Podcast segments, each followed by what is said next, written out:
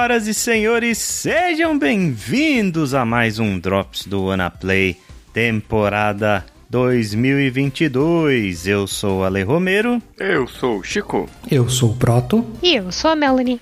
Hoje falaremos de joguinhos e eu vou começar falando de Outriders. Mas vamos lá então, Outriders, jogo de 2021, lançado aí pela People Can Fly, um estúdio polonês que fez alguns jogos meio cults, né? Tipo o Bulletstorm, que é um jogo que inclusive a gente já falou aqui num podcast de melhores jogos que ninguém jogou. Eles é. também trabalharam no Gears of War Judgment e mais algumas outras franquias, mas é um estúdio que não tinha emplacado nenhum grande hit ainda o Outriders ele é publicado pela Square Enix. E agora a People Can Fly pode dizer que emplacou o seu primeiro hit aí, talvez pela falta de concorrência, mas eu quero acreditar que muito também pelo trabalho de divulgação que eles fizeram, eles estão divulgando esse jogo há muito tempo já. O canal do YouTube deles é cheio de vídeos explicando como o jogo funciona, explicando o sistema de loot, sabe? Eles deixaram muito transparentes do que Outriders se tratava muito tempo antes do jogo sair. E isso foi legal porque teve também, né, essa divulgação culminando aí com uma demo completamente free que está disponível em todas as lojas. É, ela deixa você jogar acho que até o nível 7 do seu personagem em algumas missões do jogo. E foi uma demo que não precisou de pre-order, absolutamente nada. Uma demo aos moldes clássicos, você vai lá, baixa e experimenta o jogo. Né? Se você gostar, você compra. Simples assim. Peraí, Ale, molde clássico não é que você pega, baixa e compra se você gosta. Molde clássico é você pega, vai na esquina, compra a revista de videogame, uhum. daí você tem a demo. Exato. Aí você instala a demo do CDzinho da revista. É por aí. A gente tá ficando velho. mas assim, é, é, um negócio que você falou, né? Concordo contigo da divulgação e tal, mas é, acho que é uma combinação de coisas, né? A gente também não teve muita concorrência, né? Sim, sim. Eu gostei muito da demo, já sabia do que o jogo se tratava. Eu sou completamente putinha de looters, vocês sabem muito bem disso. Eu jogo praticamente todos que saem, então, né, Outriders estava no meu radar há muito tempo. Não me chamou para jogar Borderlands. Né, Borderlands é um dos poucos que eu não joguei, pronto. Mas assim, esse é um jogo que segue os moldes um pouco do Borderlands, sabe? Do que, que se trata Outriders para quem não ouviu falar, né, do jogo, nem acompanha sua divulgação e etc. Ele é um looter aos moldes mais clássicos possíveis, assim. Eles venderam esse jogo sempre como tipo um jogo anti-live service sabe? Eles falaram desde o começo que Outriders não seria um jogo live service, onde ele teria atualizações o tempo todo, é, né? E, e seria 100% online. Não, você compra o jogo, você tem a experiência completa daquele jogo na caixinha e quando você enjoar dele, você pode encostar e seguir pro próximo, sabe? É um jogo com fortíssimas influências do Diablo. Os desenvolvedores da People Can Fly falaram que eles não se inspiraram tanto nos concorrentes como Destiny, The Division, etc, mas sim nos aspectos RPG do Diablo mesmo. E você vê muitas semelhanças semelhanças de fato, assim, tipo, o fato do seu personagem ter superpoderes e você colocar aqueles poderes em slots, tipo Diablo, que você pode usar com cooldown e etc. E aí, conforme você vai subindo de nível, você tem árvores de skills para ir habilitando. Ele bebe muito dessa fonte mesmo. Ele é mais um, um RPG do que um shooter, eu diria. Você consegue montar builds é, baseadas nos seus poderes e, e não só utilizar suas armas, sabe? Ao contrário de Destiny, por exemplo, onde o, o principal gameplay do jogo são as suas armas, né? É, as suas armas, elas têm características muito fortes e os seus poderes estão ali como um complemento, mas você vai passar 90% do tempo atirando e 10% do tempo usando seus poderes. Cara, você acabou né? de me convencer.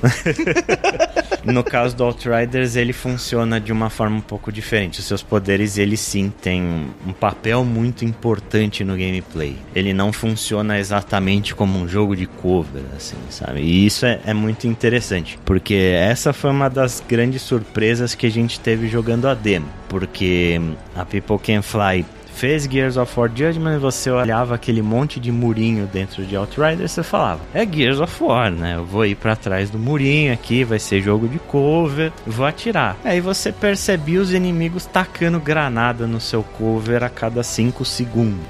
Olha, eu confesso que eu achei que ele era, era 100% shooter. Eu achei que ele era uma nova versão, o sucessor do Destiny. Então, não, cara. Justamente aí é que tá. Ele tem uma mecânica, né? Você se cura matando inimigos. Dependendo da classe que você escolheu, você se cura ou usando suas habilidades ou matando inimigos. Então ele funciona de uma forma em que os covers que estão na arena, eles não são para você, eles são pros seus inimigos.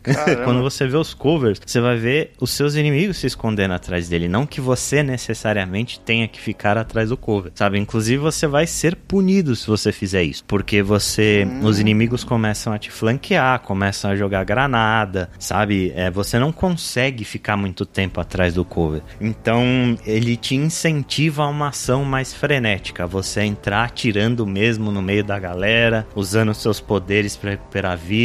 Para você se dar bem em Outriders, você tem que jogar ele mais como Doom do que como um The Division ou, ou um Gears of War, assim. Isso aqui, cara, legal isso, bem legal pois isso. Pois é. Mas você sabe qual que é o nome dessa galera que cura matando, né? É. Necromante. Necromante. Exato. Você não pode se curar machucando os outros, né? Aquele meme lá. Aí, tipo, aparece o Raiden do The King of Fighters sugando a vida do adversário. Assim. Mas esse é o sistema do Outriders. Ele é um shooter com poderes, né? O seu personagem. Ele tem poderes especiais e a temática dele é sci-fi, futurista. O jogo se passa uns 200, 300 anos para frente, numa época em que a Terra se tornou praticamente inabitável. Começou a rolar um baita de um cataclisma na Terra por conta dos seres humanos e etc. E aí a humanidade construiu duas naves para tentar seguir a raça humana, né, para tentar fazer com que a raça humana sobrevivesse em um outro planeta. Eles encontraram um planeta habitável chamado Enoch, e essa nave ela funciona tipo uma arca de Noé, sabe? Levando meio milhão de pessoas para começar uma vida nova em um outro planeta. Nossa, eu achei que você tava falando de 2026, o nome do cara era Elon Musk e o nome da arca era SpaceX. pois é, pode ser aqui no futuro. e aí né, vocês fazem uma viagem de mais de 80 anos pelo espaço, com o pessoal em criogenia lá esperando chegar no planeta. E aí, quando vocês chegam em Enoch, o seu personagem ele é um outrider, né, que é uma espécie de uma equipe de vanguarda. São cientistas, guerreiros e, e pessoas muito bem capacitadas que foram treinadas pelo ECA, né, que é esse governo que vai ser o novo governo da humanidade para expandir a, a civilização no planeta novo. E aí vocês chegam em Enoch, começam a fazer um reconhecimento da Terra e etc. O planeta é super bonito, tem oxigênio, tem água, etc, etc. E durante esse reconhecimento, de repente você cai em uma espécie de uma tempestade magnética, assim. E essa tempestade começa a dizimar todo mundo que estava nessa exploração. Você é meio que ferido durante essa tempestade, e você vê que para você sobreviver, uma pessoa da sua equipe te coloca em criogenia. E aí você muitas décadas depois e aí você vai ver que as coisas deram muito errado naquele planeta. Você acorda no meio de uma puta de uma guerra, e você não sabe direito o que aconteceu, assim. O planeta que parecia ser um novo paraíso se tornou um baita de um inferno. E esse é basicamente o prólogo do jogo, e o jogo começa efetivamente depois que você acorda da criogenia, onde você tem que escolher uma entre as quatro classes que ele te disponibiliza. Você tem o, o Technomancer, que é um especialista em conjurar armas. Você consegue conjurar armas do ar, bombas e, e coisas do gênero e usar elas como turrets para te ajudar Legal. num combate à distância. Você tem o Pyromancer, que como o próprio nome já diz, é um cara que controla o fogo. Tem o Trickster, que é uma espécie de classe de assassino, assim, as suas habilidades elas causam muito dano de perto e o seu personagem é bastante ágil, tem uns teleportes. Então, o estilo de jogo do Trickster é mais um de bater e sair do campo, sabe? Bater com muita força e cair fora. Uhum. e por último, você tem o Devastator, que é a classe mais tanque, baseada em elementos da terra. Você conjura armaduras de pedra para te proteger, você consegue dar um terremoto no chão que causa dano na galera, você consegue empalar o pessoal com umas estalactites de pedra e etc. Bem tanque mesmo. Ele é a classe que mais aguenta dano no jogo. E conforme você vai avançando, você vai liberando habilidades para essas classes, bem ao estilo Diablo mesmo. Você começa no level 1, vai até o acho que até o level 12 ou level 17, você libera todas as habilidades do seu personagem. E os inimigos dropam loot o tempo todo. Assim, o jogo chove loot em cima de você. E aí você escolhe o que for melhor para complementar as builds que você quer fazer, sabe? O Outriders ele tem um sistema de loot muito interessante, cara, muito muito interessante assim, que prioriza muito a parte legal dos looters, sabe? Todo mundo que joga um jogo assim, ele quer montar builds, sabe? Ele não tá preocupado em jogar uma campanha que não vai ter nada a ver com o endgame para depois chegar lá no endgame e só lá você conseguir montar as suas builds, tá? Tem dois tipos de jogos basicamente que fazem isso. Tem tipo Destiny, que é realmente a campanha é só uma introdução para você aprender as mecânicas do jogo e o jogo de verdade tá todo no endgame. E tem jogos tipo Avengers onde a campanha ela é uma experiência experiência completamente diferente do endgame, né? O que você joga na campanha não é o que você vai experienciar no endgame. O Outriders, ele faz uma coisa muito inteligente que é através de um sistema de World Tiers, né, de graus de mundo, ele meio que te apresenta a experiência do endgame durante a campanha, porque olha só como funciona esse sistema de World Tiers. É, ele é um sistema automático, né, você começa no mundo de Tier 1 e aí conforme a sua performance dentro do jogo, quanto mais você avança sem morrer, quanto mais inimigos difíceis você derrota, ele vai subindo esse seu level dentro da sua barrinha de World Tier. Quando você passa de um tier pro outro, ele aumenta o nível dos inimigos e ao mesmo tempo ele aumenta a raridade e qualidade dos drops que você tem. Então, com isso, você vai ganhando recompensas para passar aquele próximo desafio, né, para passar aquele próximo grau de mundo. E como o sistema de mods que ele tem e de montagem de builds ele é super barato e super fácil de se fazer, você consegue montar builds enquanto você troca de armas, enquanto você progride na história. Não é como um Destiny da vida que você encontra um monte de arma que você não vai utilizar para nada durante quase 20 horas, para aí você chegar na, numa arma definitiva. No Outriders, como funciona? Né? Você tem as raridades de arma lá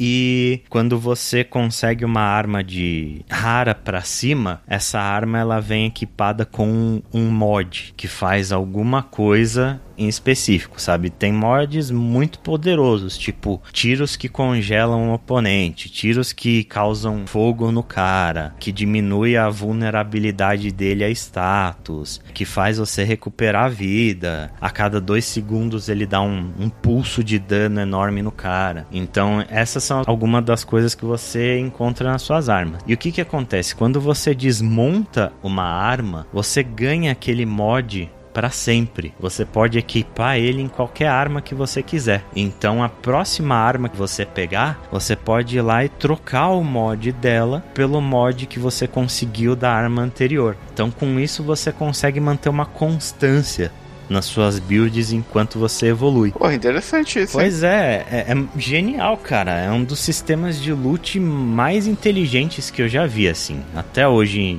em todos esses jogos que eu já joguei do gênero. Obviamente, ele tem o fator RNG, né? Que para todas as armas que você encontrar não serem iguais a outra ou você não tem incentivo de usar uma arma diferente. Mas ele faz você valorizar aquilo que você encontra no começo do jogo, né? Exato. E o que que acontece? Você consegue subir os status dessa arma, tanto as suas armas quanto as armaduras, tá? Eu esqueci de falar as armaduras, mas elas funcionam da mesma forma. As suas armaduras também têm mods próprios. É, os mods de armadura eles funcionam mais em conjunto com as habilidades da sua classe. Então aí é que entra o, o açúcar da build. Por exemplo, com o Devastator, eu falei que ele tem a habilidade de terremoto certo? Uhum. E aí nas suas armaduras você encontra mods que aumentam o dano do seu terremoto, que aumentam o alcance do seu terremoto em 60%, que te dão uma carga a mais de terremoto antes de você entrar em cooldown. Então o equipamento ele tem uma sinergia dependendo da classe que você tá. Isso, ele tem uma sinergia dependendo da classe que você escolheu. Com esses mods você monta a sua build, sabe? Você escolhe as habilidades que você vai escolher e você equipa os mods na armadura que que vão favorecer essa sua habilidade. Isso te dá uma liberdade enorme de construir builds e junto com os mods de arma, fazer a sinergia entre a sua arma e os seus poderes. Tipo, se você tá jogando de Pyromancer, você colocar um mod que causa dano de pyro nos inimigos é excelente, uhum. porque o Pyromancer recupera energia toda vez que ele mata algum inimigo que tá pegando fogo. Uhum. Então, com isso, você vai montando as builds da forma que você quiser. Ele tem um sistema que você consegue aumentar o nível da sua arma ou armadura e você pode aumentar o grau de raridade da sua arma ou armadura também. Isso vai se tornando cada vez mais caro, óbvio, que tipo,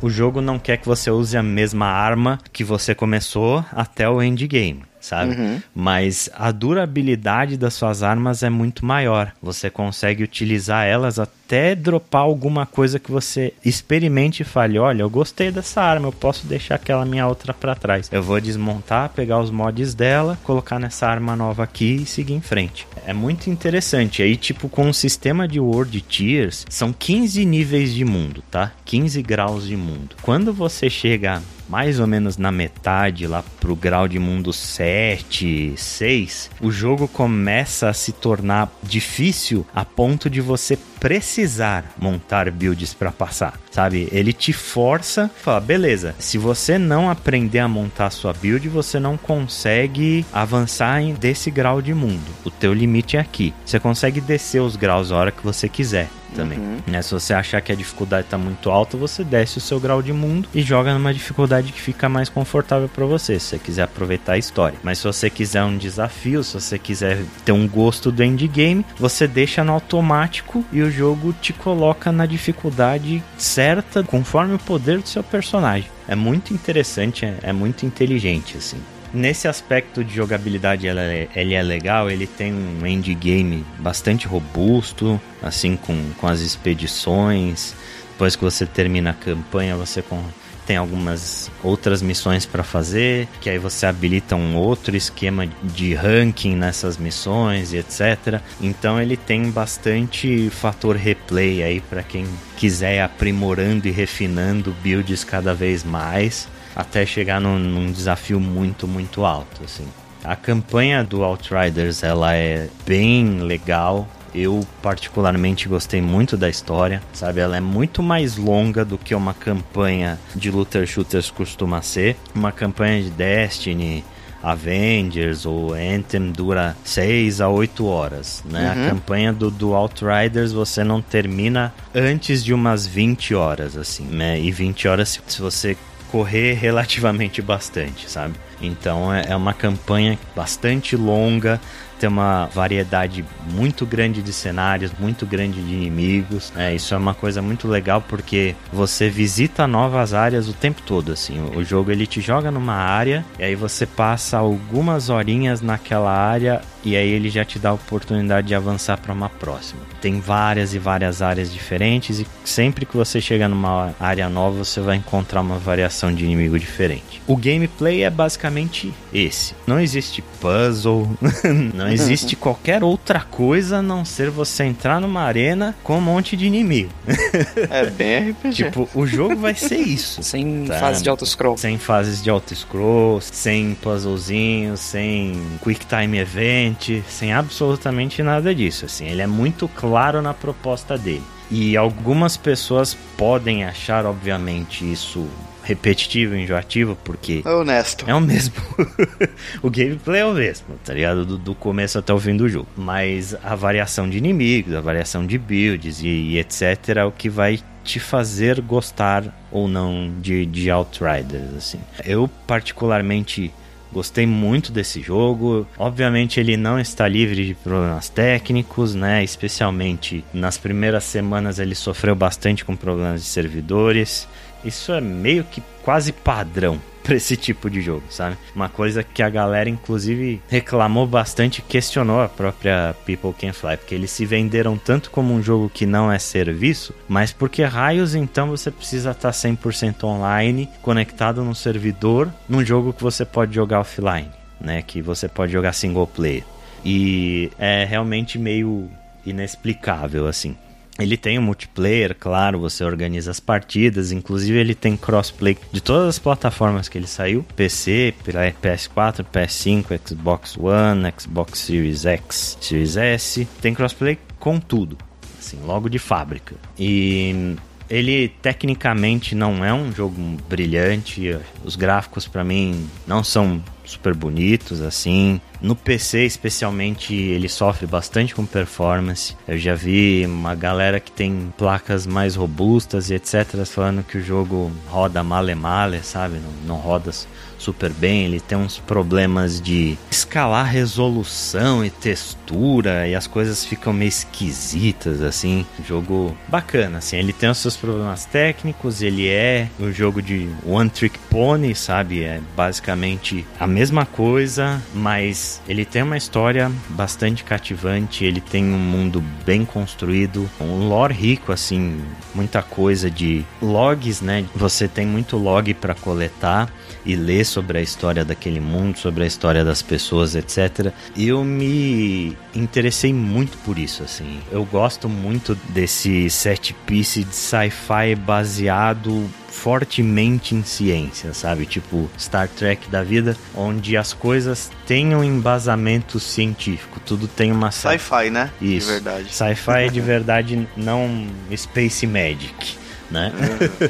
Mesmo os seus poderes têm explicações e etc que você vai encontrando durante o jogo. Porra, bem legal. Eu fiquei bastante fascinado com esse mundo, fiquei bastante fascinado com a forma com que essa história é escrita, então eu cacei todos os text logs, li tudo, justamente por isso eu tô demorando tanto na campanha dele, assim que, que eu recomendo, sabe? Para você estar interessado em Outriders, você quer ter certeza se vai gostar ou não, baixa a demo e joga. É muito simples. A demo é gratuita, tem para todas as plataformas que o jogo saiu. Você vai lá, baixa, joga e vê se você curte. Se você curtir o que tá na demo, o jogo vai ser mais daquilo. E se você não gostar do que tá na demo, tá aí a sua decisão.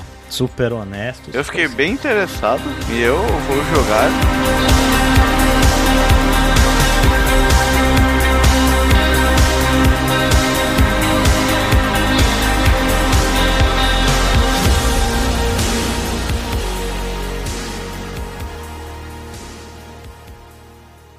Vamos lá então, Chico, o que, que você anda jogando? Cara, eu não tenho jogado muita coisa, eu acabei caindo pro celular. E eu tenho jogado Mario Kart. Mario Kart de celular, que é o Mario Kart Tour. É um jogo extremamente viciante, mas viciante assim num nível foda, não só pelos clássicas coisas de recompensa e tudo mais, né? Mas pela variedade que o jogo tem. Atualmente, eu devo estar jogando ele praticamente todo dia há alguns meses. Eu estou no nível 48 como jogador, o que deve explicar algumas coisas, né? E o jogo ele tem toda aquela pegada de gacha, né, que vocês conhecem bem. Cada 14 dias você tem um evento. Cada evento desse ele é dividido em duas temporadas de 7 dias. E aí dentro disso você tem aproximadamente umas 10 copas diferentes. Cada copa dessa tem três corridas, né? Tem três pistas e um desafio especial que podem te dar de uma a cinco estrelas, dependendo do seu desempenho, que é medido por pontos clássicos de videogame, né? A ideia aqui é fazer ponto e você compete com outras pessoas que estão jogando também para ranking para você subir, que tem várias coisas dentro do jogo, que é a classificação semanal, né? E aí dentro da classificação semanal você pode ficar em primeiro e subir de liga. Atualmente eu estou na liga 38 e provavelmente essa temporada eu vou cair para 37, né? E você tem os personagens. Cada pista dessa, você usa um personagem, um veículo e um paraquedas asa delta, né? Clássico item de Mario Kart para quem conhece. E esse item ele tem uma classificação de preferência naquela pista de 1 a 3. Então se você tá com um item que ele é preferencial naquela pista, ou seja, um nível 3 daquela pista, você ganha muito mais pontos. Por exemplo, você ganha 3 vezes mais pontos, né? Num carro tipo nível 3, você ganha duas vezes mais pontos. Numa massa delta, você ganha 3 vezes mais ponto e prolonga a duração do seu combo, que é você emendando pulos, emendando derrubar um inimigo, um outro corredor e tudo mais, né? Além dos pontos bônus, você pode receber de 1 a 3 itens, né? Depende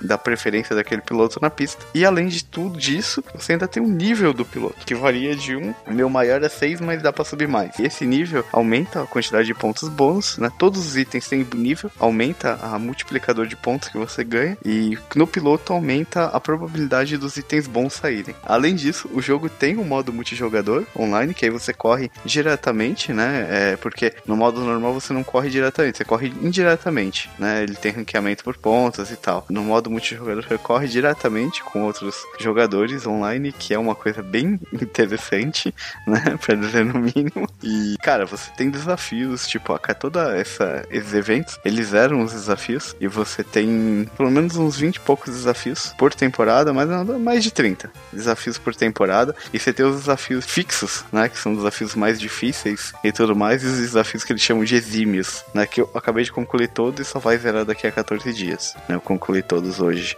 Você tem loja que você dá pra você gastar dinheiro, as coisas são muito caras nesse jogo. Muito caras, cara. É muito absurdo o preço. Tipo, eu não gastei um centavo nesse jogo até agora. Eu só uso o que eu ganho mesmo no jogo, porque não dá. Pra você ter uma ideia, eu tô com ele aberto aqui enquanto falo com vocês, só pra ver. Mas um carrinho, você paga 22 reais, cara. What? Um carrinho, 22 reais. É. 22,90. Mas é o carrinho ou é rolar os dados pra tirar um carrinho loot box? Não, é um carrinho garantido. Ah, você consegue pelo menos menos. comprar o item garantido. É, só que é, é de vez em quando aparece os que você quer. Mas é tipo, tem pacote de 224 reais. Né? Que você tem umas gemas. Qual a forma de você ganhar itens? Completando os desafios, e alguns desafios te dão itens específicos. Você consegue comprar com moedas do jogo na loja, que dá para comprar, se só demora mais. O jogo te dá, cumprindo desafios, te dá o suficiente para você adquirir. E através dos canos. Para você disparar um cano, normalmente são cinco gemas. Essas gemas você consegue cumprindo desafios também e final de temporada e tudo mais. E aí, quando você usa, que é o grande trunfo do negócio, quando você usa o cano, é como se fosse um pack de Magic, saca? Tipo, você vai puxar e tem um tema. Cada temporada vai ter três tipos de cano diferentes, que vai ter os temas, que aí vão sair, podem sair bonequinhos diferentes. Podem sair desde os bonequinhos, carros e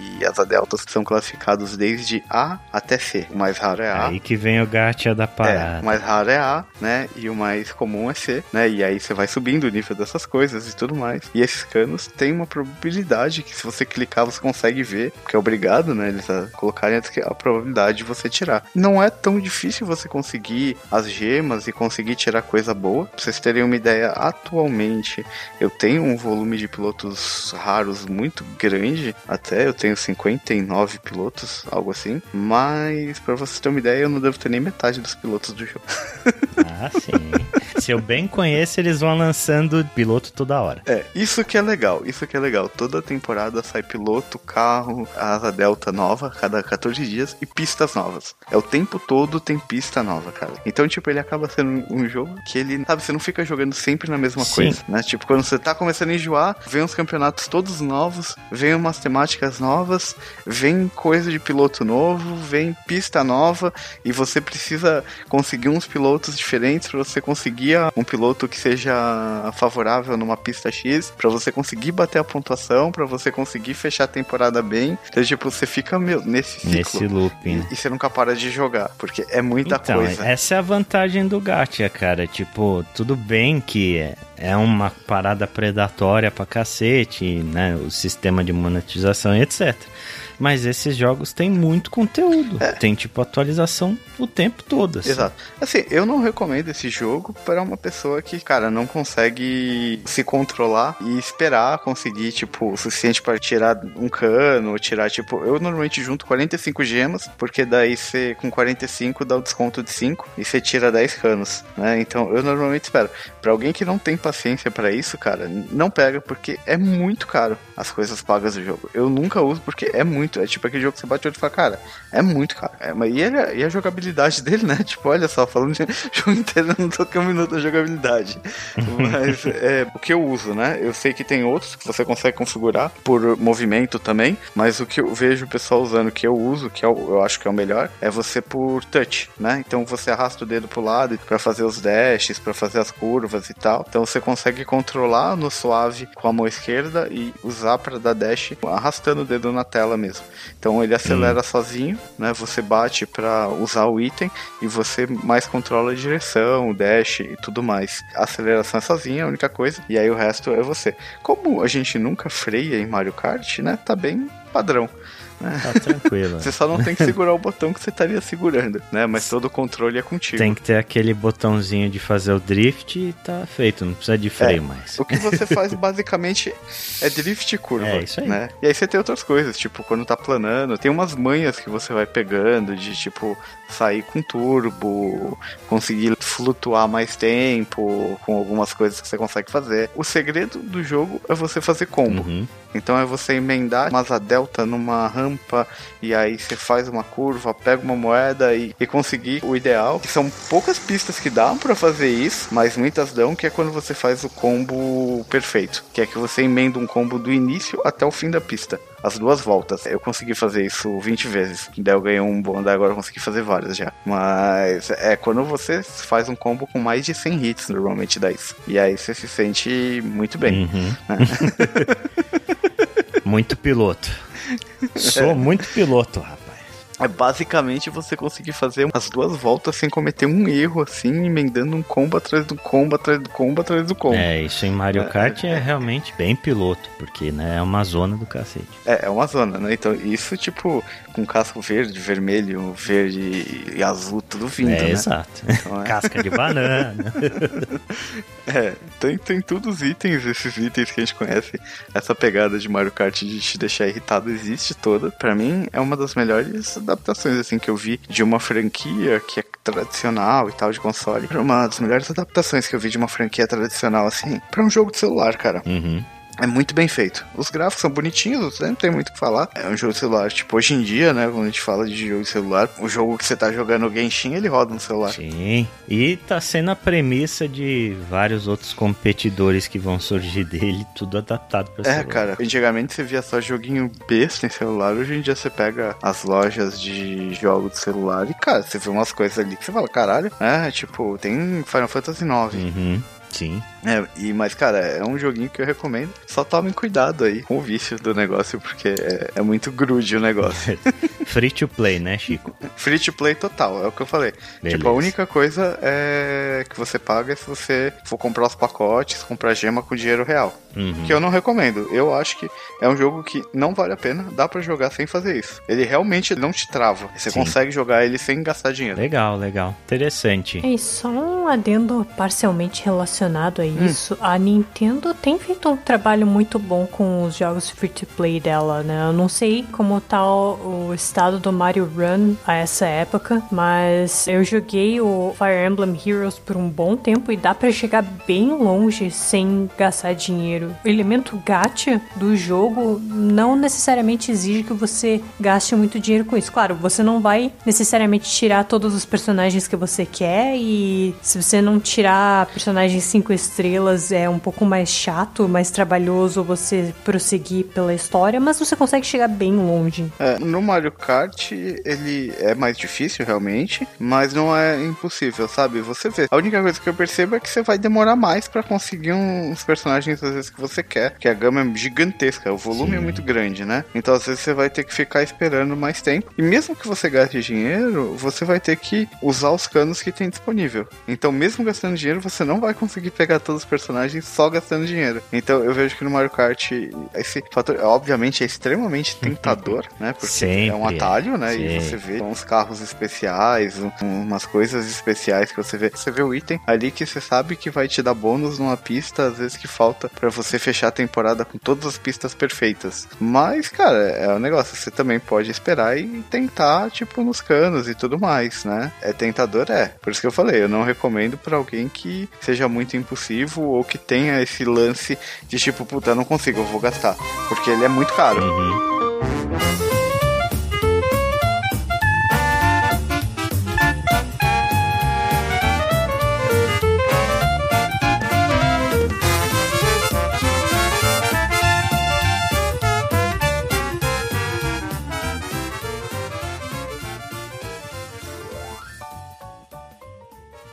Proto, das pessoas que a gente esperava que fosse entrar para a nova geração de consoles, você era a última que eu imaginava.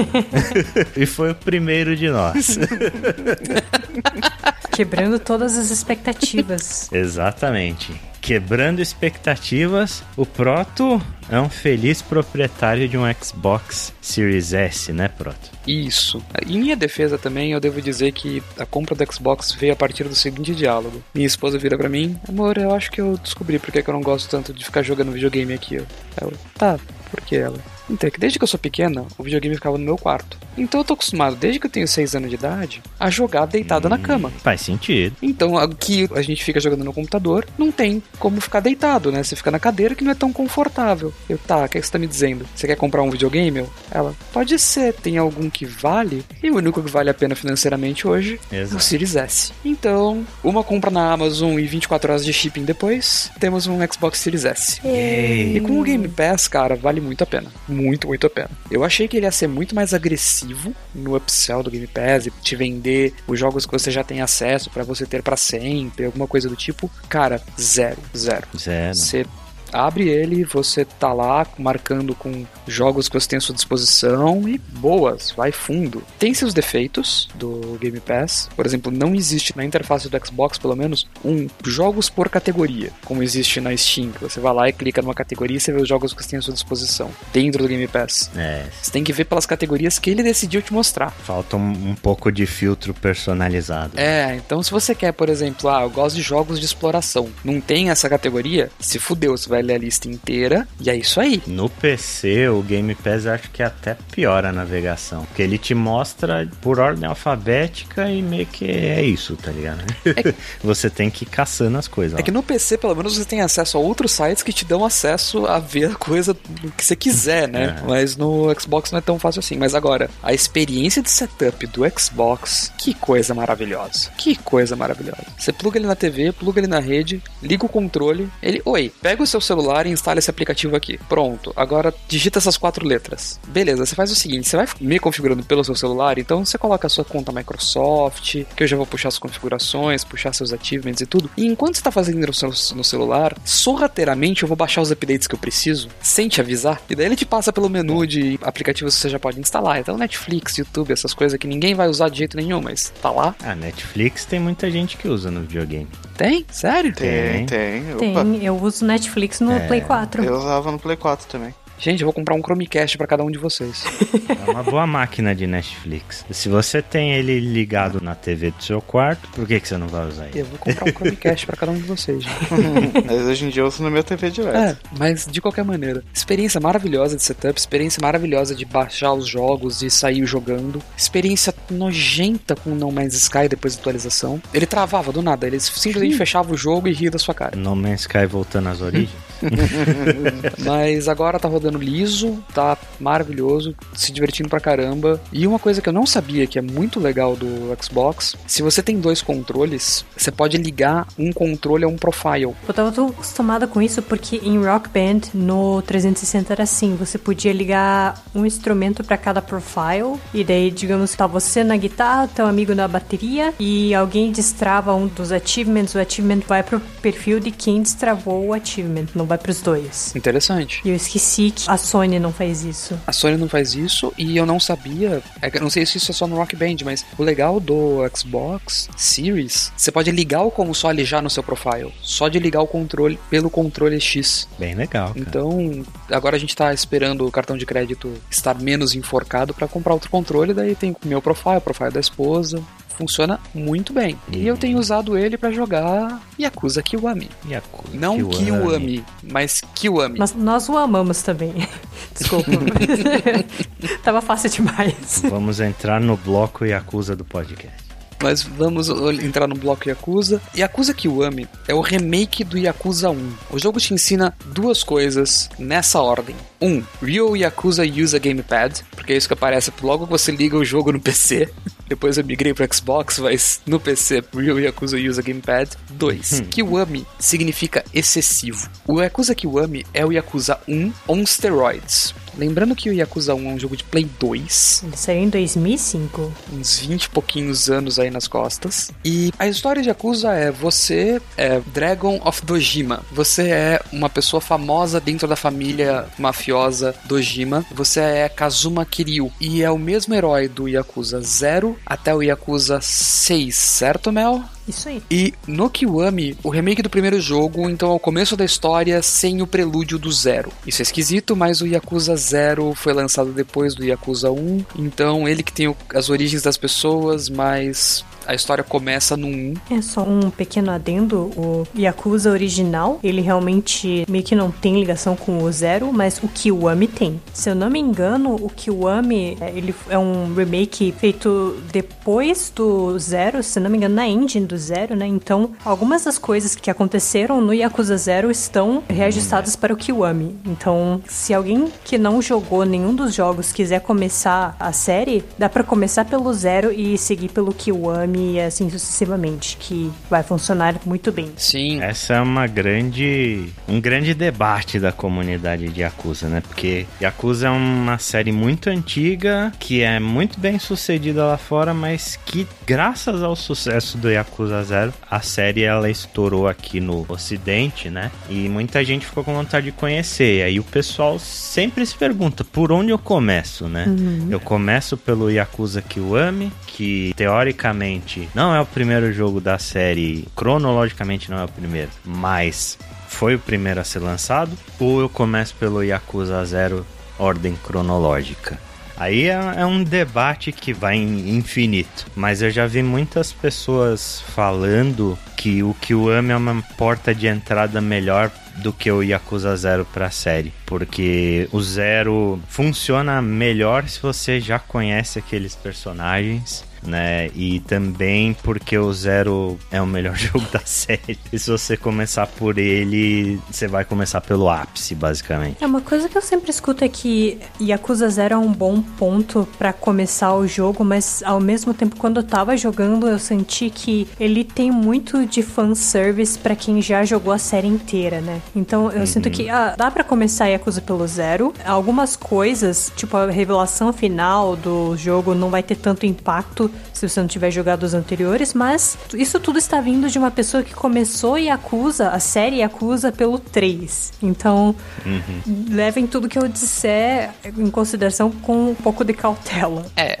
eu tô começando pelo Kiwami e eu tô curtindo pra caramba. Dá pra entender muito bem a história. Eu tô conhecendo os personagens pela primeira vez e, a propósito, parêntese, como tem personagem nesse jogo? Ah, tem. Tem muito personagem. Você pensa, não, é um jogo de ação, é um jogo de exploraçãozinha com side de questzinhas, mas é um jogo beat'em up, por assim dizer, né? Tipo, é um jogo em 3D de combate, meio de ritmo, mas cara, como tem personagem, como tem profundidade os personagens, como tem história, como tem história paralela, como algumas histórias paralelas são bonitas, como algumas histórias paralelas são engraçadas, como esse jogo tem profundidade. E uma característica muito forte das side quests e da história em si é como esse jogo é japonês, né? Parece uma coisa meio estúpida para se dizer, porque claro, o jogo foi feito por um estúdio japonês e tudo mais, mas ele é um jogo que parece que ele é muito a essência do que é o Japão, do que é a cultura japonesa e do que é o lado do Japão que a gente não vê tão comumente na mídia, né? Sim, e isso já leva muito a uma coisa que eu penso o tempo inteiro enquanto tô jogando aquilo. Eu me sinto assistindo um filme de Yakuza da década de 90. Sim. Sim. É, o jogo é, pelo menos o que eu amo, eu não joguei o original, tá? Leve em consideração tudo que eu tô dizendo com esse viés. Ele é exageradíssimo, ele é super over the top, com aquela atuação clássica de filme japonês que é para ser excessivo, é para ser larger than life o tempo inteiro e de propósito. Sim, isso é característico da série. Qualquer gif de Yakuza que você vê vai ser algo extremamente exagerado. Sim, mas isso é muito legal porque também isso tá espelhando o cinema japonês que ele tá se inspirando. É isso que eu acho muito legal. Não é só o exagerado do jogo, é o exagerado do jogo como se ele fosse um filme que é tão exagerado quanto. Isso eu tô achando delicioso do jogo. É aquela coisa de você é o cara mal, tá? Você é o cara bom entre os caras maus. Você tá jogando com um mafioso. Você não tá jogando com um heróizinho, você não tá Sim. jogando com um cara bom. Velho, você é um Yakuza. Você é um mafioso. A sua missão na vida é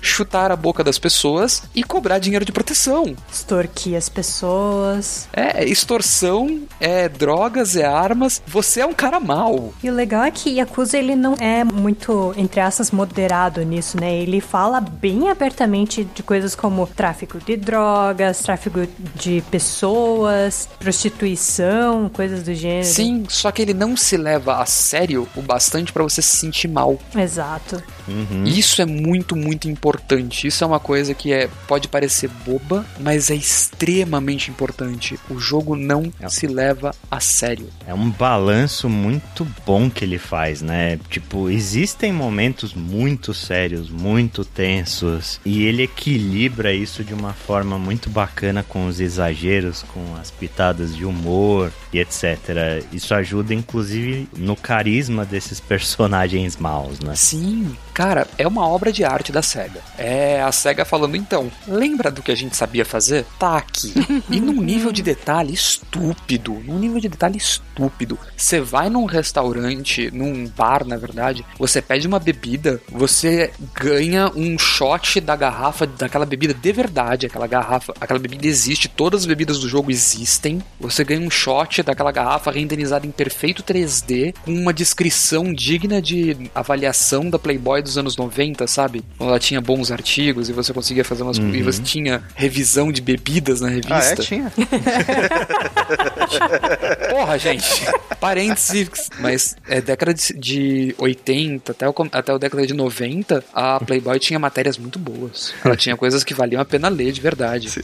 Eu tô ligado, faz só uma piada. Você ganha uma tela daquela bebida com direito a uma avaliação perfeita dela embaixo, digna de um reviewer de bebida. E no fundo, os CDs do bar estão empilhadinhos e os CDs existem. É, o nível de detalhe desse jogo é espantoso, né? Por isso que eu disse que ele encompassa muito a cultura do Japão que a gente não conhece. São muitas coisas que só o pessoal que mora lá, na, que nasceu e cresceu e viveu naquela época sabe como é que era. E é um lugar que vai se tornando muito familiar, né? Esse Sim. distrito de Kamurocho, assim. É um dos cenários de videogame que eu tenho guardados na minha memória com muita perfeição. Eu lembro daquelas ruas, eu lembro daqueles prédios, sabe? E eu lembro uma vez que eu vi, acho que foi o Heitor lá do Overloader, quando ele fez uma viagem pro Japão, e ele passou pelo o distrito que é baseado Kamurocho, ah, né? Kabukicho. É isso, Kabukicho. Ele passou por lá e ele falou, cara, que, que sensação incrível. É, assim. e como o jogo é um, um sandbox, ele, ele faz com que você passe várias vezes pelo mesmo lugar, né? Seja pra fazer uma side quest, ou seja porque você tem que voltar pra um certo lugar pra fazer alguma missão. Aí você acaba se familiarizando, ah, pra chegar até o Sereno, tem que passar pela Tenkaichi Street, e daí passar pelo beco e não sei o que. Então as ruas acabam se tornando algo muito familiar pra você, né? Ouvi muita gente falar mais ou menos o mesmo do Assassin's Creed 2 eh, na época. Bom, Assassin's Creed em, em termos gerais, né? Na época em, quando eles ainda. As ruas eram muito fiéis e tal. Eu acho que em Yakuza isso ainda é mais forte. É a vantagem do Open Hub, né?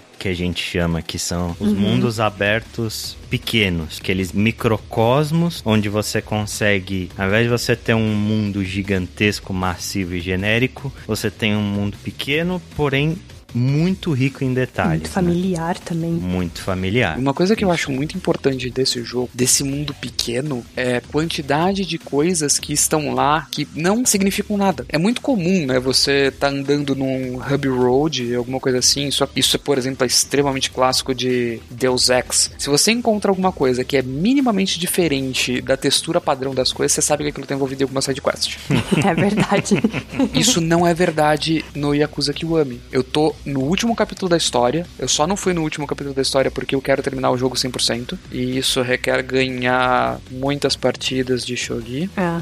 É, Sim. isso vai demorar um tempo. Mas eu quero ganhar- treinar o jogo 100% e eu já vi quase tudo que tem pra fazer no jogo. Todas as sidequests eu já terminei. Tem muito detalhezinho, tem muito personagem na rua, tem muita placa na rua que tá lá só pra adicionar flavor na rua. Claro, o jogo é um remake de um jogo de 2005, não é um jogo moderno. Por exemplo, você não tem exploração vertical da cidade nenhuma, tudo no térreo, 100% das coisas no térreo. Tem muito lugar que você não consegue entrar, tem muita, muita parede invisível no meio do mapa, tem muita hitbox que você olha e fala, eu deveria conseguir dar a volta nesse poste e você não consegue. É, você vai deslizando. É, e tem, tem muita coisa esquisita, mas você percebe, ok, isso é da idade do jogo, isso não é uma coisa que, puta, eles deixaram isso daqui quieto. É uma consequência do jogo ter 15 anos, 16. E também é meio característico da série, cara. É um estilo de gameplay muito próprio dele, sabe? Primeiro contato é sempre muito estranho, mas depois você sabe, ah, eu tô jogando um Yakuza. É, e isso não é ruim. Isso são características, Não. né?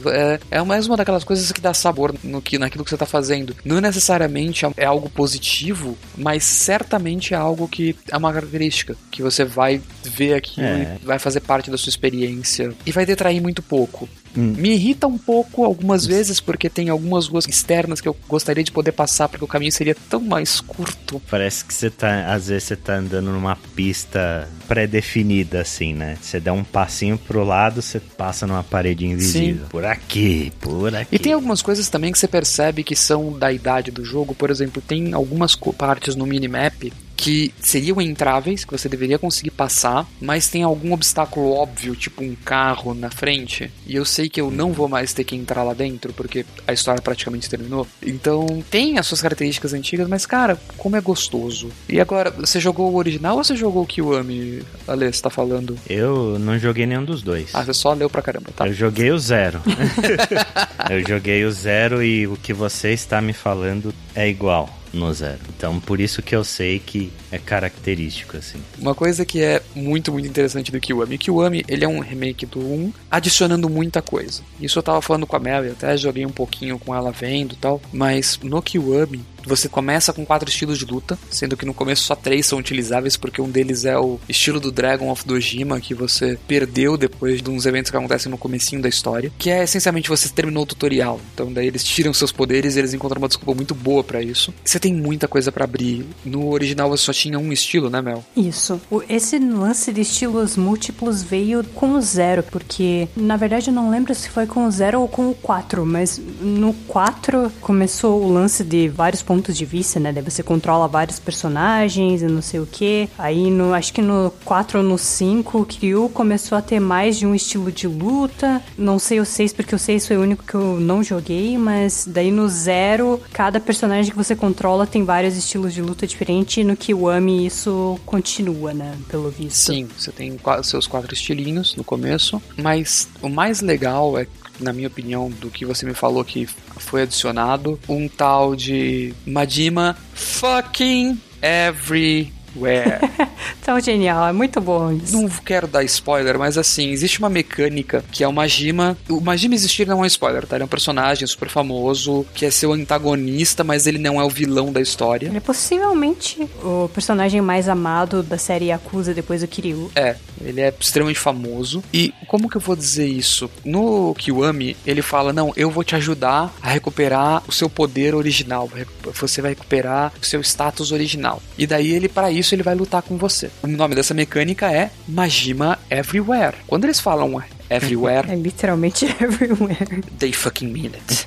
É muito bom isso. Mel, ah, você assistiu o vídeo no YouTube de todos os ambuches que o Majima te dá, né? Sim, sim, claro. Eu não podia deixar de ver. Quanto tempo tinha aquele vídeo? Tinha uns 17 minutos, acho. Alguma coisa assim. Eu assisti esse vídeo. Não tem todos os ambuches. Nossa. Ele tem os principais. Daí tem os ambuches únicos que ele faz de vez em quando. É sério, eu não tenho como dar overstate nisso. Se você não quer tomar um spoiler mínimo desse jogo, pule o próximo minuto, mais ou menos. Tem momentos que você está andando na rua e uma gima sai de um bueiro. Tem momentos que você está andando na rua e uma gima sai debaixo de um cone. Tem momentos que você está andando na rua e uma gima pula de dentro de um carro. Tem momentos que você está andando na rua e uma gima pula de cima de um toldo. Tem momentos que você está andando na rua. De dentro de uma lata de lixo. De dentro de uma lata de lixo. Tem momentos que você está andando na rua e uma gima é, te ataca fingindo que é um zumbi. Você tenta ir no encontro com uma menina. O, o Majima substituiu a menina. Você tenta encontrar uma bebida. O Majima é o barman. Você tenta pegar um táxi. O Majima é o motorista. Você tenta fazer uma corrida de carrinho. O, o Majima é seu oponente. Se tivesse banheiro, o Majima ia se disfarçar de privada. Cara, e mesmo assim, cada vez que eu luto com Muito ele, eu bom. me divirto pra caramba. Porque como a mecânica desse jogo é gostosa. Como a luta desse jogo, apesar de eu ser péssimo, péssimo, é gostosa. A Mel me viu jogando. Eu jogo aquilo mal pra caralho. A reação da Mel a me ver jogando foi: Proto, dá nervoso te ver jogando. Não, em sua defesa, o desafio específico dependia que você prestasse atenção no, na dica de som, né? E como a gente tava conversando, não, não dava pra fazer isso. Nada, você Mas... me viu fazer aquela luta contra os car quatro caras e eu deixava eles me cercarem o tempo inteiro. Eu, Proto, pelo amor de Deus, isola os inimigos. E, mas isso é uma coisa que é muito interessante, porque a Mel falou isso, e isso abre o próximo ponto que eu queria falar. A Mel falou isso porque ela tá acostumada com o jogo, não do Kiwami. E o Kiwami, um dos estilos de luta dele é o Beast. E o Beast, você não isola os inimigos. Ah, sim. Porque você quase não anda no modo Beast, mas você dá tanto dano que eles não importam. O desafio especificamente que ela me viu fazendo, eu não podia mudar de estilo de luta, então eu tava sofrendo num estilo que eu não sabia usar. Mas mesmo assim, como é divertido. Que jogo bem feito, que coisa. Eu tô chovendo no molhado, porque todo mundo conhece a série, mas, cara, eu demorei 15 anos para descobrir essa série. E agora eu quero jogar todos. Tem muita gente nesse barco aí, cara. Muita gente. É um jogo delicioso. É uma série que agora eu quero fazer inteiro. Eu quero fazer 100% do Kiwami. Eu não sei se vou fazer 100% dos outros. Porque tem mais um monte de jogo ainda no meio do caminho. E there's only so much time. É, e o Kiwami é um remake, né? Sim. Existe o Kiwami 2, que é o remake do 2. Mas daí pra frente são os jogos originais. Sim, mas que estão mais recentes no tempo, né? Não são tão Então. Nem tanto, porque saía praticamente um Yakuza por ano. Então, teve vários desses jogos que saíram no Play 2, no, no máximo no Play 3. Então, são jogos bem antigos. A série, no geral, ela é antiga. Os jogos mais recentes, acho que é do 5 pra frente, né, Mel? O primeiro Yakuza pro Play 3 foi o 3, o 4 e o 5 também saíram pro 3, o 6 foi pro 4, se não me engano. O Yakuza 1 e o 2 originais saíram pro Play 2, né? O 3 saiu pro PlayStation 3 e assim sucessivamente. É, o Yakuza original é de 2005. 2005 já é quase o final da geração do PlayStation 2. Sim. O PlayStation 3 saiu em 2007. Então faz todo sentido um Yakuza por ano. Saiu o primeiro em 2005, o segundo em 2006. É, o Yakuza 3 saiu em 2009. 2009? É, e teve mais uns spin-offs no meio do caminho e tal. Sim. Mas era basicamente um por ano. A série é praticamente anual. E mesmo assim, cara, mesmo o jogo sendo antiguinho, mesmo sendo remake, bora, vamos. Me traga tudo que você tem a oferecer, Yakuza. Eu te aceito. E só lembrando que toda a série Yakuza, pelo menos enquanto estamos gravando esse episódio, está no Game Pass. Sim, Do 0 ao 6. Hum, interessante. sim. Não tem um jogo da série que é o Like a Dragon. Ainda. Exatamente. Mel, o que você anda jogando?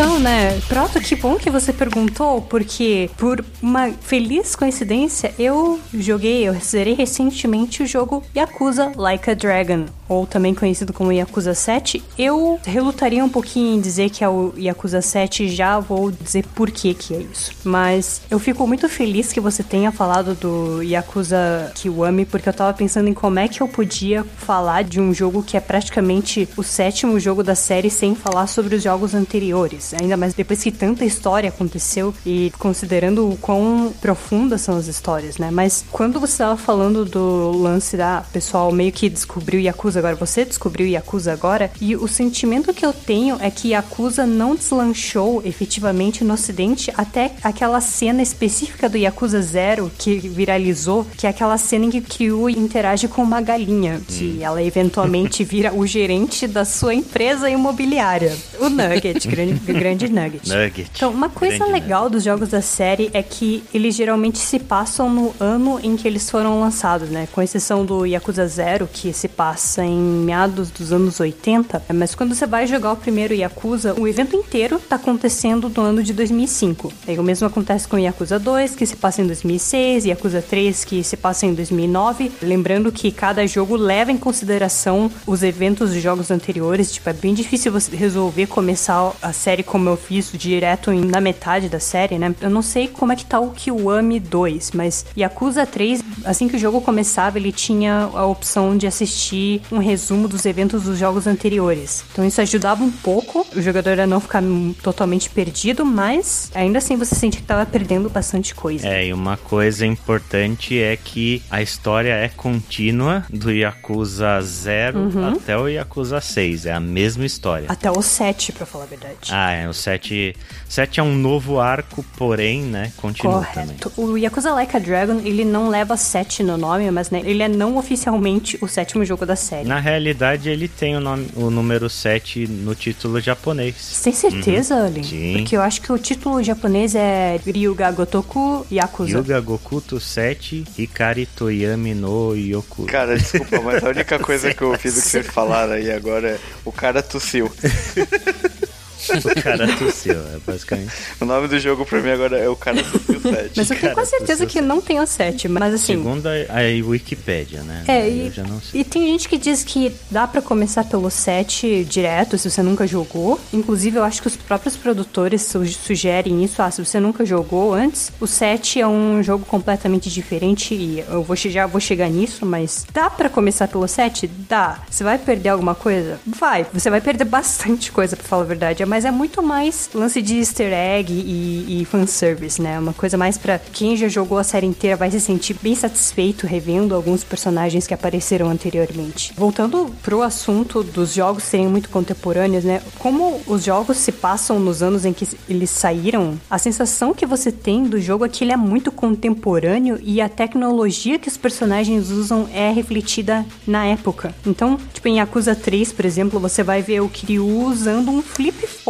super esti estiloso. Aí no próximo jogo ele vai usar um modelo de celular mais recente e assim sucessivamente. E isso também acontece em Yakuza Like a Dragon, que é um jogo que se passa no ano de 2020, mas ele, no caso, ele não leva a pandemia em consideração. Né? Mas indo agora para o jogo, o Yakuza Like a Dragon especificamente, ele é considerado um soft reboot para a série, né? E o protagonista, ele não é o Kiryu, ele é um rapaz chamado Ichiban Kasuga, que é ao mesmo tempo muito igual ao Kiryu e completamente oposto a ele. Então, logo no começo do jogo, você já é apresentado a um pedaço da história que explica por que, que o Ichiban virou um Yakuza, por que, que ele está especificamente naquela família. E o momento seguinte é praticamente uma cópia da história do Kiryu, né? O patriarca do clã Arakawa, que é o clã que ele faz parte, ele chega para ele e diz: Ih, cara, foi mal aí, mas a gente precisa que você sirva de bode expiatório pro um teu colega que matou uma pessoa. Então você vai, você vai lá, fica 15 anos de boas na prisão e quando você voltar, tá tudo sussa. O Ichiban aceita essa proposição e os motivos pelos quais ele aceita são muito bem explicados durante o jogo. Algumas coisas acontecem que fazem com que ele só saia da prisão depois de 18 anos e assim que ele é posto em liberdade, ele descobre que o patriarca da família dele traiu o clã principal, que é o clã Tojo, e a história se desenrola a partir daí. Então, não preciso nem dizer que a história é um dos pontos mais fortes do jogo, né? Porque, tipo, ela já era muito boa nos jogos anteriores, mas eu acho que o fato de esse jogo ter tido a cara e a coragem de começar uma história tão densa com um personagem que, em termos de personalidade, é essencialmente o oposto do Kiryu, é uma coisa que a SEGA foi extremamente corajosa em fazer. Inclusive, uma coisa legal que os produtores disseram em entrevistas é que eles queriam que o Ichiban fosse o extremo oposto do Kiryu, que até as cores das roupas que ele usa são invertidas, né? Então, enquanto Kiryu usa uma roupa que é essencialmente branca ou cinza clara com um, uma camisa vermelha, o Ichiban usa uma roupa que é vermelha e a camisa dele é branca. Mas em termos de personalidade, o Kiryu é um personagem bem mais estoico, ele é bem mais comedido, ele não se deixa levar pela raiva e o Ichiban é exatamente o contrário, ele é um personagem imaturo, ele é barulhento, que muitas vezes age sem pensar nas consequências e eu até pensei que por causa disso eu não ia gostar dele, mas ele é um personagem muito gostável e que vai amadurecendo conforme o jogo passa. Também não tem como deixar de elogiar o fato de que o jogo aborda alguns assuntos que são muito válidos para o dia a dia, mais marcadamente o lance da imigração ilegal, que é um, praticamente um dos eixos da história, e o jogo trata isso de um jeito muito maduro, muito respeitoso, talvez justamente porque o jogo seja classificado como adequado para maiores de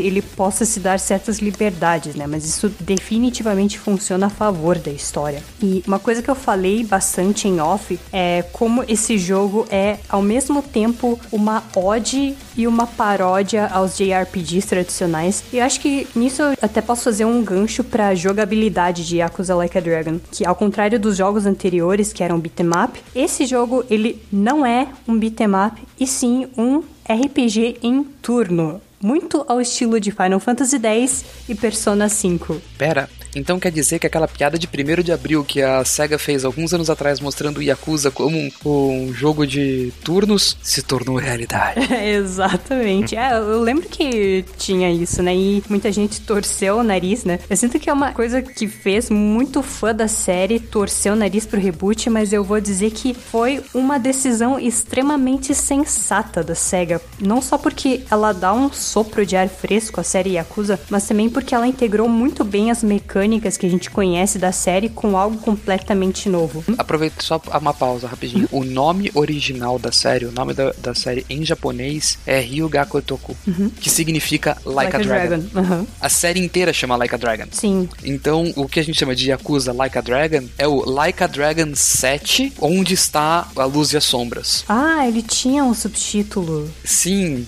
Todos eles têm um subtítulo. Eu achei que eles tinham feito uma brincadeira, porque o nome em inglês é Yakuza Like a Dragon, e em japonês eu achei que fosse Ryuga Gotoku Yakuza. Eu não sei onde eu Não. vi isso. Eu mandei o link do jogo em japonês na PSN. Hikari Toyami no Yukue. Tem até o logotipo, o logotipo em japonês tem o 7. Ah, me enganaram. então, continuando, é, outra coisa que eu tenho que falar sobre esse jogo é que ele brinca muito com os clichês de anime, do tipo, o que vence o inimigo é o poder da amizade, ou o clichê mor da série Yakuza, em que você sabe que a luta é importante quando os personagens tiram a camisa e a câmera dá um close na tatuagem nas costas deles. E ao contrário de RPGs do tipo Final Fantasy, eles são clichês que foram tão bem contextualizados que você compra. Mesmo eu que já tô meio de saco cheio de clichê de anime, comprei todos eles porque eles foram muito bem escritos. Você começa o jogo controlando só o Ichiban e as mecânicas são relativamente simples. Eu acho que aqui ele é bem mais Persona 5 do que qualquer outro RPG. É, você tem um comando designado para cada botão, sendo um para ataque, um para defesa, um para menu de itens e conforme você vai avançando na história, você vai ganhando novos comandos. Aí você pode ter mais três personagens no seu grupo e a história vai te dar ao todo cinco personagens e um opcional pra você colocar na sua party. Você pode escolher qual deles você vai manter na sua party e os outros dois ou três ficam na reserva. E uma coisa que eu gosto logo de cara é que você não só pode trocar de personagem no meio da batalha, como todos eles ganham pontos de experiência mesmo estando fora do grupo. Então os personagens que você usa sempre vão estar sempre mais ou menos no, no mesmo nível do Ichiban, mas nunca vai ser inviável você usar os outros que estão é, em reserva. Então você pode adaptar a sua estratégia conforme for a sua necessidade. Uma coisa legal do jogo é que, assim como os de RPGs tradicionais, você também tem um sistema de jobs para os seus personagens. Então tem alguns jobs que são específicos para mulheres e outros que são específicos para os homens. Então todos os jobs são diferentes, então você tem DPS, tanque, healer, é, buff e debuff. E a maneira como o jogo contextualiza isso é muito legal, porque a história se passa no Japão atual, então ao invés de você ter jobs do tipo, ah, paladino, mage, summoner, etc., você tem profissões adaptadas ao nosso dia a dia. Então, ao invés de ter um bardo, você vai ter um musician, que pode dar buff e debuff. Então, ao invés do assassino, você vai ter o hitman, que é essencialmente um job com um foco muito grande em DPS. Então, alguns jobs são específicos para alguns personagens, mas em termos gerais, todos os personagens podem ser qualquer coisa. Se você quiser que o Ichiban seja healer, você pode equipar o job de cura nele. Se você quiser que ele seja tanque, você pode equipar o job de enforce nele, assim sucessivamente, o que não é uma boa ideia, porque assim como em Persona 5, se o Ichiban morre e você não tem um item específico equipado nele, é game over na hora. E adicionalmente, o Ichiban é o único personagem que você não pode tirar da party em momento nenhum. Interessante. Outro detalhezinho muito legal desse sistema de jobs é que cada job tem uma roupa específica. Então você passa grande parte do jogo base com a roupa que a história pede, mas durante a batalha os, os personagens mudam de roupa de acordo com o job que você deu a eles. Tipo Final Fantasy X-2, sabe? e, de novo, puxando um pouco de Persona 5, em Yakuza Like a Dragon é bem importante que você saiba usar buff e debuff. Inclusive, fazer isso contra chefe é viável. Eu sinto que Final Fantasy é um JRPG que já esteve no mainstream por tanto tempo que já meio que virou lugar comum você nem tentar usar magia de status contra bosses. Mas nesse jogo não só é viável, como é uma estratégia válida. Você usar status nos bosses, você usar tipo Poison, Paralyze, Cold Burn, baixar defesa, baixar ataque ou dar buff nos seus personagens. Em termos gerais, o jogo não exige que você faça muito grinding nos personagens. Então, se você tá fazendo as side quests e não tá fugindo de nenhuma batalha enquanto caminha pelo mapa, você vai estar sempre mais ou menos no level que o jogo quer que você esteja. Só tem um momento específico em que o jogo vai pedir um level maior dos seus personagens, mas no exato momento em que isso acontece, ele também te dá os meios para fazer isso. Então, mesmo pro final do jogo, você pode escolher fazer uma pausa e fazer grinding ou faz como eu e vai na cara e na coragem. Uma característica que parece ser uma marca registrada na série são os minigames. Sim. Infelizmente, Ale, Romero, infelizmente, Yakuza Like a Dragon não tem o minigame das rostas. Ah, pior jogo. Pior jogo. Devo dizer que, dado que ele foi lançado em 2020, isso é esperado. É um absurdo. É um absurdo. É.